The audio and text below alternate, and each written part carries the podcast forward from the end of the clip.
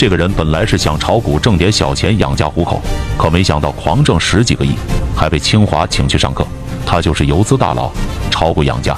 他在职业炒股前和大家一样，都是普普通通的上班族。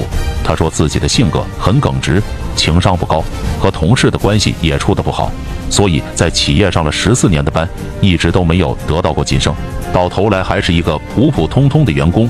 如果不是为了养家糊口，早就干不下去了。他的人生转折点发生在二零零六年，偶然的机会，他接触到了股市。这个时候正巧赶在大盘开启六千点的大牛行情，于是简单的入市，就在这波行情当中挣了四十万。然而由于这次在股市轻松的挣到了第一桶金，才有了他后面惨痛的经历。大佬的成长历程，除了最后的成功以外，其实中间的惨痛遭遇，或许跟大多散户都是一样的。点赞收藏，我们继续。二零一八年，他的公司要调人去边疆开发业务，在那地方需要常年的驻扎，因为整个公司没人愿意去干这个活，所以不受待见的炒股养家就成了不二人选。工作本身也不是很舒心，还要调动到外地，加上股市当中还挣到钱了，这三个原因一叠加，炒股养家决定直接辞职不干了，专心炒股。零八年，他拿着自己全部资产，总共九十万资金一举入市，却不幸赶上了个熊市，结果亏得一塌糊涂。半年不到，本金直接腰斩，剩下四十万。虽然经历了暴亏，但是养家却没有灰心。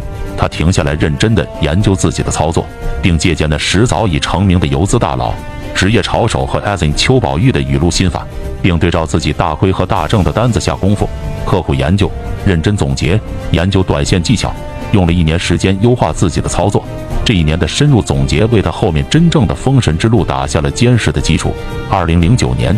他第一次参加实盘大赛，拿着本金八十八点六六万，三个月做到了一百零四点九六万。再到二零一零年，他资金直接突破了两百万。二零一一年的一月直接干到六百万。二零一五年资金过亿。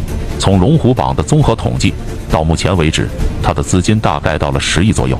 他成名后总结出的养家心法中有个核心逻辑，他认为符合主流热点的才是挣大钱的机会，就跟我们短线炒热门一样。但对于新手而言，没有捷径，千万不要一股脑的冲进去，至少要经历一个完整的牛熊市，归纳总结出经验，才能在股市当中如鱼得水。他的养家心法是自己多年来在股市血与泪的结晶，曾指引众多散户，包括很多一线游资脱离了亏损的苦海。就连九二科比和涅槃重生在最迷茫的时候，都是研究他的心法获得了灵感。养家心法及更多一线游资语录精髓，下方购物车已整理好了。